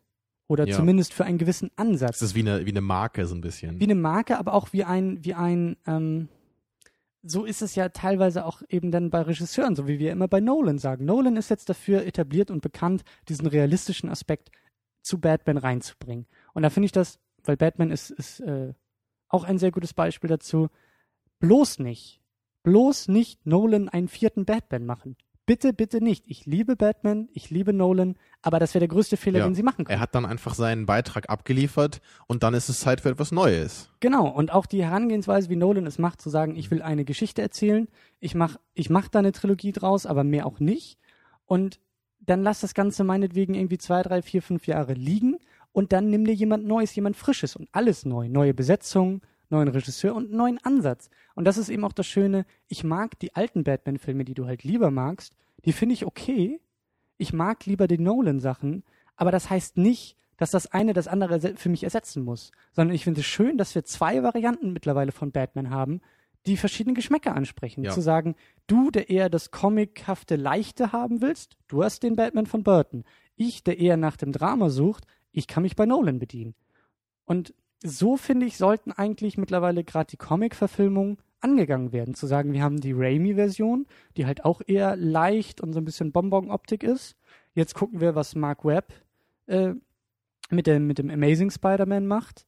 Und weiß ich nicht, in, in zehn Jahren oder so, lass das Ganze dann wieder ein bisschen abgekühlt sein. Mhm. Und dann im anderen Aspekt, weil gerade die Comics, die in verschiedensten Reihen und Serien abdriften, hatte ich dir auch erzählt. Es gibt mittlerweile einen, einen äh, schwarzen Spider-Man. So, das wäre ein Aspekt, den kann man danach vielleicht mal angehen. Oder, ähm, wie gesagt, nach Batman, lass Batman vielleicht ein bisschen erstmal ruhen und versuch irgendwie eine Geschichte über Robin oder so zu machen oder über Catwoman. Oder auch jetzt bei Spider-Man hätte man auch Venom viel mehr jetzt äh, in den Fokus rücken können und Spider-Man ein bisschen hinten anstellen, um, um da ein bisschen Varianz reinzubringen. Ja, da gibt's halt eine, eine Fülle von verschiedenen Möglichkeiten, wie man so was aufziehen kann.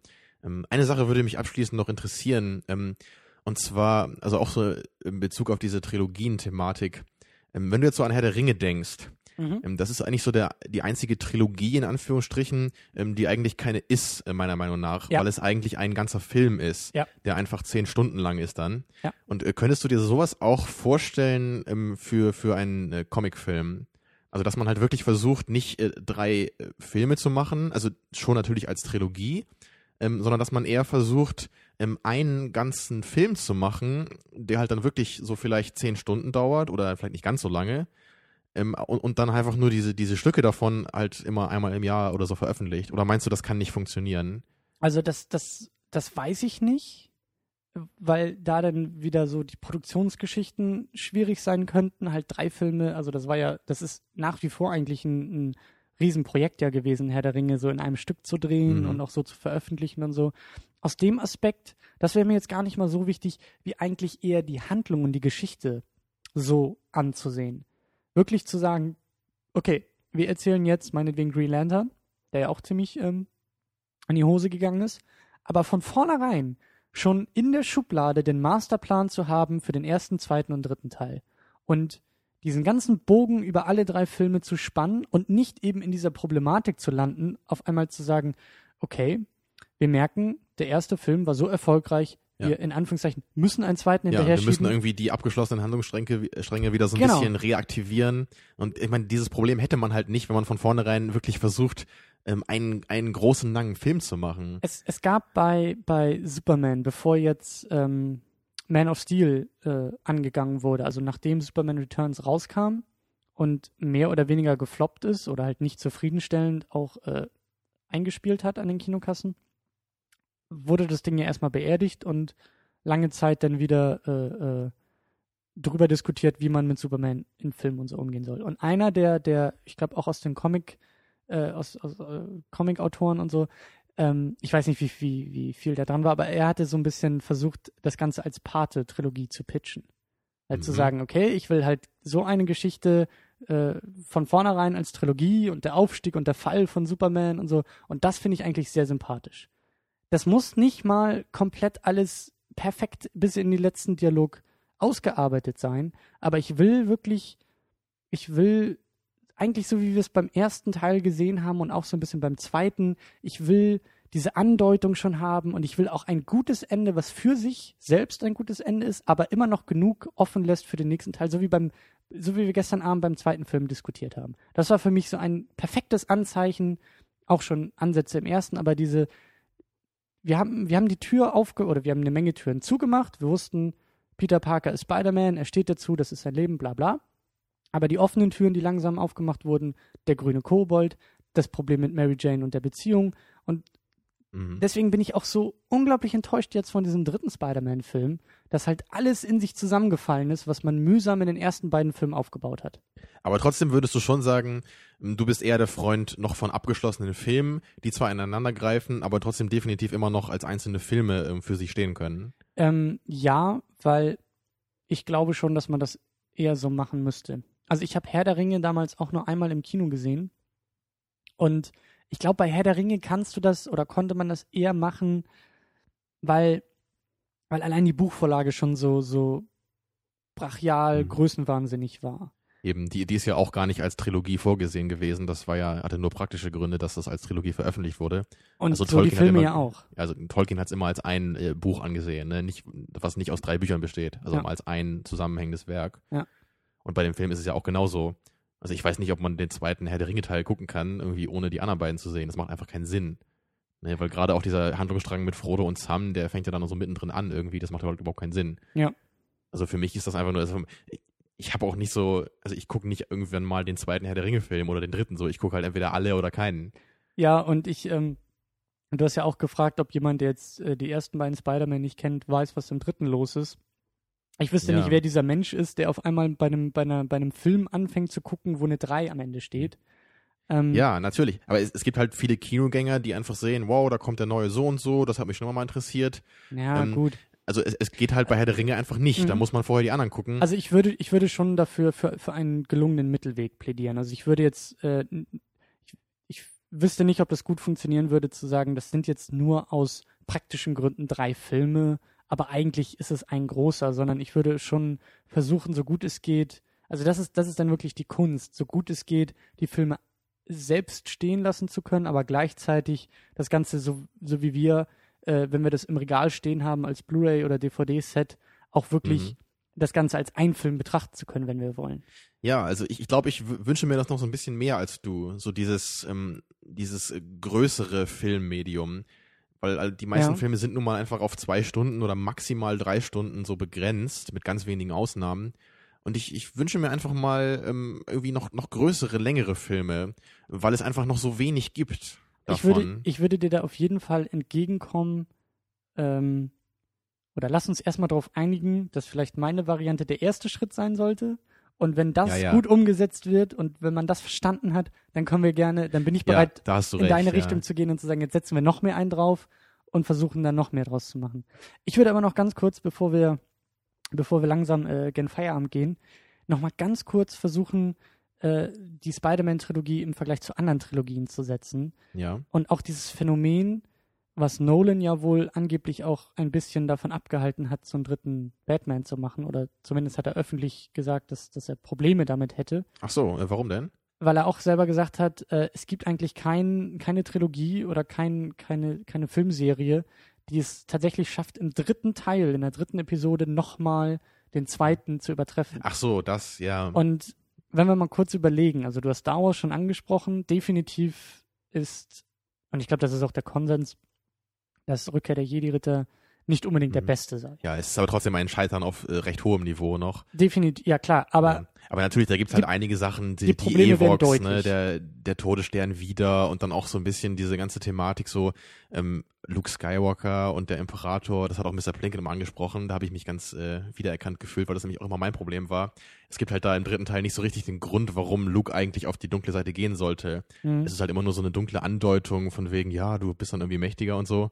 Aber es gibt nicht so richtig diesen Anhaltspunkt so. Also, also es gibt halt schon leider so ein paar Probleme, die im dritten Teil auftauchen. aber was, was gibt's denn noch für Trilogien, die dir jetzt vielleicht so spontan einfallen? Ja. Überhaupt erstmal Trilogien? Also Back to the Future gibt's ja zum Beispiel auch. Ja. Da ist halt der erste Film einfach ein Meisterwerk und der, der zweite Film macht es halt sehr schön, dass er ähm, so bestimmte Aspekte aus dem ersten wieder aufgreift und dann so ein bisschen wieder da noch, noch wieder reinspielt. Ne? Sie, sie äh, fahren dann ja zurück nochmal in Szenen aus dem Ja. ersten Teil. Also auch sehr unterhaltsam, trotzdem nicht so gut wie der erste. Und der da dritte, muss ich widersprechen, ich finde den zweiten besser als den ersten. Ja, hast halt keine Ahnung.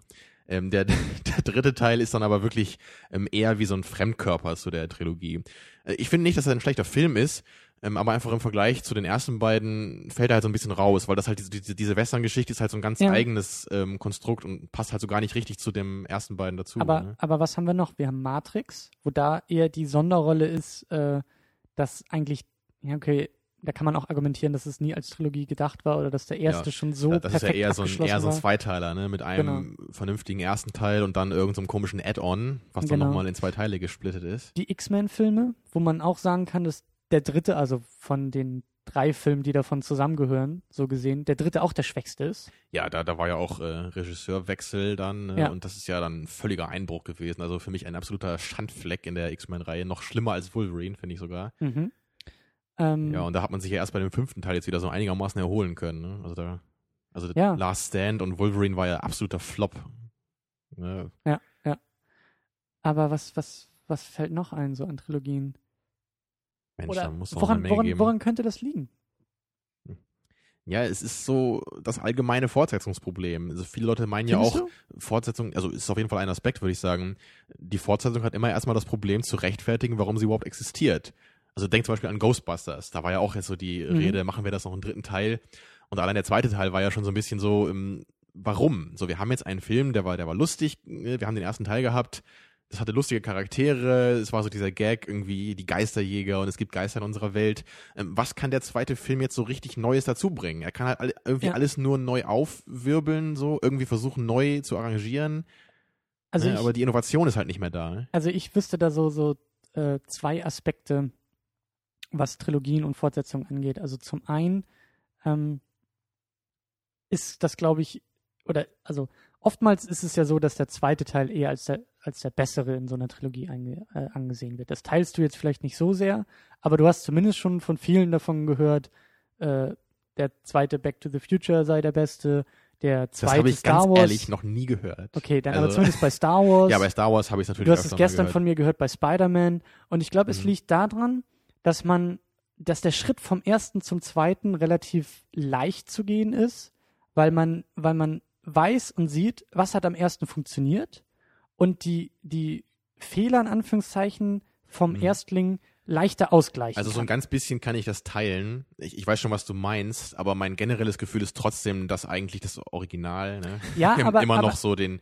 also fast immer den absolut höchsten Stellenwert hat. aber, aber du kannst, du kannst diese Argumentation zumindest ja, nachvollziehen. ich, ich kann, Und ich kann das dann- verstehen, dass man quasi nochmal Hand anlegt und den Film nochmal so ein bisschen überarbeitet irgendwie dann rausbringt in, in neuer Machart einfach. Genau, und dann eben auch zu sagen, okay, äh, wir sind hier im ersten Teil irgendwie, haben wir den Drehregler auf 10 gesetzt, jetzt können wir das alles im nächsten Teil auf 11 setzen, übertrumpfen den ersten Teil und haben was Gutes vorgelegt. Und dass dann vielleicht das Problem ist, der Schritt vom zweiten zum dritten, wenn man im zweiten schon die größten Probleme ausgemerzt hat und schon weiter an die Grenzen gegangen ist und die Grenzen vielleicht auch schon überschritten hat, ja, dann das- zu sagen, okay, wir man können jetzt schießt nicht dann mehr. manchmal einfach übers Ziel hinaus im Es, dritten. es, es geht Ja. nicht mehr höher, schneller, weiter. Und dann diese Problematik zu haben, okay, wir müssen aber, wir müssen ja irgendwie das Gefühl äh, vermitteln, irgendwie besser zu sein. Mhm. Oder, oder, und sei es auch nur die Technik, die besser geworden ist. Oder sei es jetzt irgendwie, Ja, oder, oder denk halt an Matrix. Da hat man ja auch irgendwie versucht, wir wollen jetzt die allergrößte Kampfszene machen, ne? Und wir und, ein sehr gutes oder, Beispiel.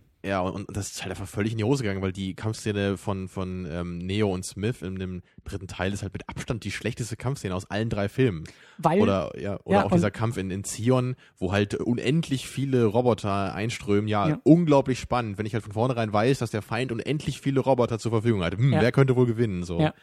Und, und das, das ist genau der Punkt, äh, was ich gerade meinte. Und ähm, äh, ja, und eigentlich wäre so mein Plädoyer gar nicht mal so sehr immer zu versuchen, weiterzugehen und, und irgendwas zu übertrumpfen, sondern sich einfach bei den Tugenden des zweiten Teils zu besinnen und vielleicht einfach das Ganze nochmal zu machen. Natürlich nicht exakt so, aber jetzt nicht das Bedürfnis verspüren zu müssen, das alles nochmal, wie gesagt, Mhm. nochmal eine Stufe höher zu drehen. Da bin ich zum Beispiel auch sehr, sehr auf den, auf den Batman einfach Ja, gespannt. das wollte ich auch gerade sagen, weil da ist es ja auch sehr deutlich beim ersten Batman. Ne? Man hat, da hat man sich ja eher noch so ein bisschen ausgetestet. Das habe ich schon eher das Gefühl. Und, und da würde ich nämlich auch recht geben in der Trilogie, dass da auf jeden Fall der zweite natürlich besser ist als der erste. Mhm. Und gerade aus, aus den Punkten, die du so ein bisschen angedeutet hast.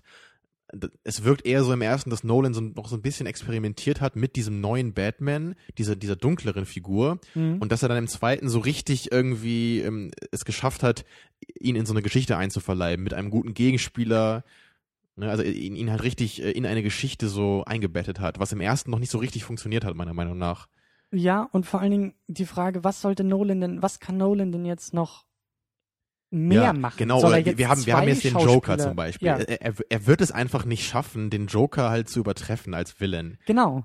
Und, Und, und es deswegen sollte er es auch gar nicht versuchen. Genau, und es wäre jetzt völlig falsch, auch zu sagen, ähm, wir, wir machen das Ganze jetzt eben mit dem Faktor mehr, sondern einfach den Faktor anders Ja. anzunehmen. Und irgendwie halt noch eine andere Form von Innovation in dieser Trilogie zu haben. Irgendwas, wo man einfach auch als Zuschauer nicht drauf gekommen wäre. Und, und da Sowas bin ich, wie zum Beispiel halt Batman sterben zu lassen. Genau, da- so, sowas halt. da bin ich halt sehr gespannt drauf, weil zumindest, das mag vielleicht ein Spoiler sein, aber zumindest äh, äh, ist Bane, der Gegenspieler, als in einem neuen Batman-Film in den Comics dafür verantwortlich, äh, dass er Batman irgendwie das Rückgrat bricht und ihn zumindest mhm. stark, ver also er stirbt nicht, ich glaube nicht dadurch, aber er ist halt sehr stark verwundet und dadurch psychisch und physisch halt wirklich auf dem absoluten Tiefpunkt angekommen.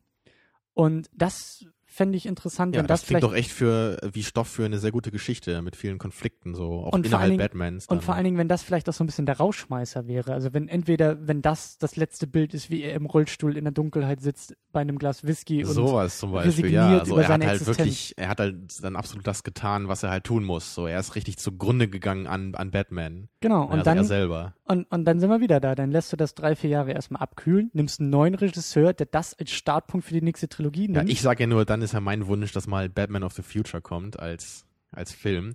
Das wäre ja äh, im Grunde dann perfekt. Ja. Ne, dann haben wir dann irgendwie 20, 30 Jahre später Oder haben wir so, Bruce ja. Wayne als den alten Verkrüppelten Ja. und, und dann halt den, den weisen Mentor und halt dann vielleicht wirklich mal in einem Science-Fiction-Bereich so einen Superheldenfilm zu machen, Und dann- würde mich sehr stark interessieren. Und dann wäre der Batman of the Future gespielt von Joseph Gordon-Levitt und ich würde mich Natürlich. noch mehr freuen. Aber gut, Und äh, Bruce Wayne äh, äh, von Arnold Schwarzenegger natürlich, als der alte Weise. ja, das kann er, glaube ich, sehr gut spielen. Ja, Weise. das passt super gut. Ähm, aber gut, ähm, ja, Spider-Man-Trilogie ist damit mehr oder weniger abgeschlossen. Ja, ich fand es sehr schön, dass wir mal dieses besondere Projekt jetzt gemacht haben zum ersten Mal. Ja. Ähm, ich fand's auch schön. Ich fand's auch schön, diese Filme nochmal wieder zu sehen und auch ein klareres Mhm. Bild davon auch zu bekommen, von meiner eigenen Begeisterung und auch ähm, von der Geschichte auch wieder. Und ich glaube, Mhm. das ist ein, ein sehr guter Ausgangspunkt, um dann jetzt ähm, den neuen Spider-Man zu gucken. Genau, jetzt um halt wirklich so den direkten Vergleich zu haben, wie wurde es früher gemacht und dass wir jetzt auch selber mal gucken können, okay, wird hier wirklich versucht, ein neuer Ansatz zu machen in dem neuen Spider-Man oder wird hier einfach nur Altes wieder aufgewärmt? Und genau, und wie unterscheidet sich überhaupt dieser Ansatz vom alten? Und sind das, sind das Veränderungen, die gut sind, die nachvollziehbar sind, die sinnvoll sind?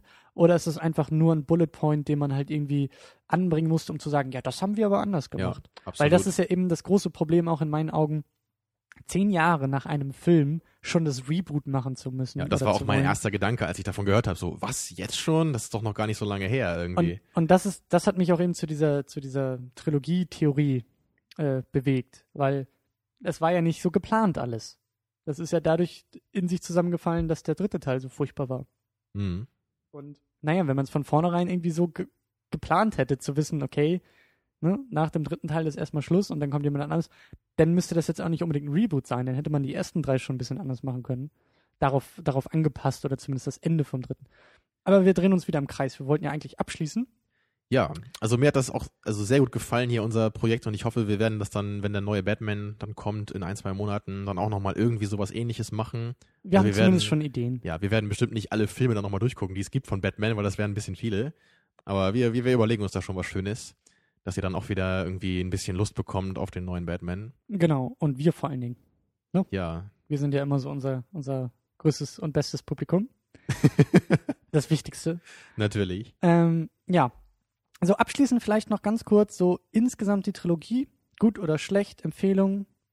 Ja, also von mir, au- von mir ist es je, auf jeden Fall eine Empfehlung. Und äh, vor allem natürlich die ersten beiden Filme, die sind für, für Comic-Fans ein Muss. Mhm. Und auch für äh, Leute, die einfach äh, ein gutes, nettes, leichtes Filmerlebnis haben wollen, sind die Pflicht.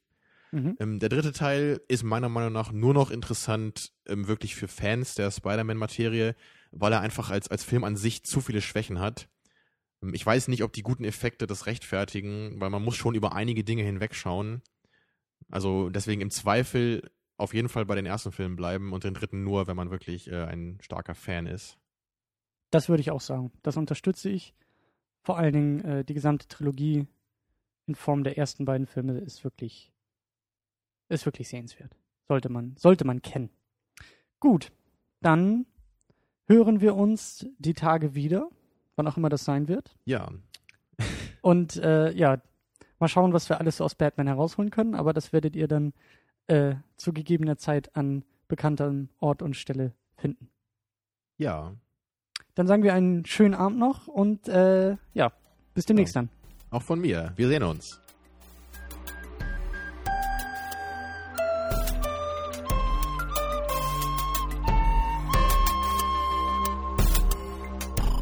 Second unit. Second unit.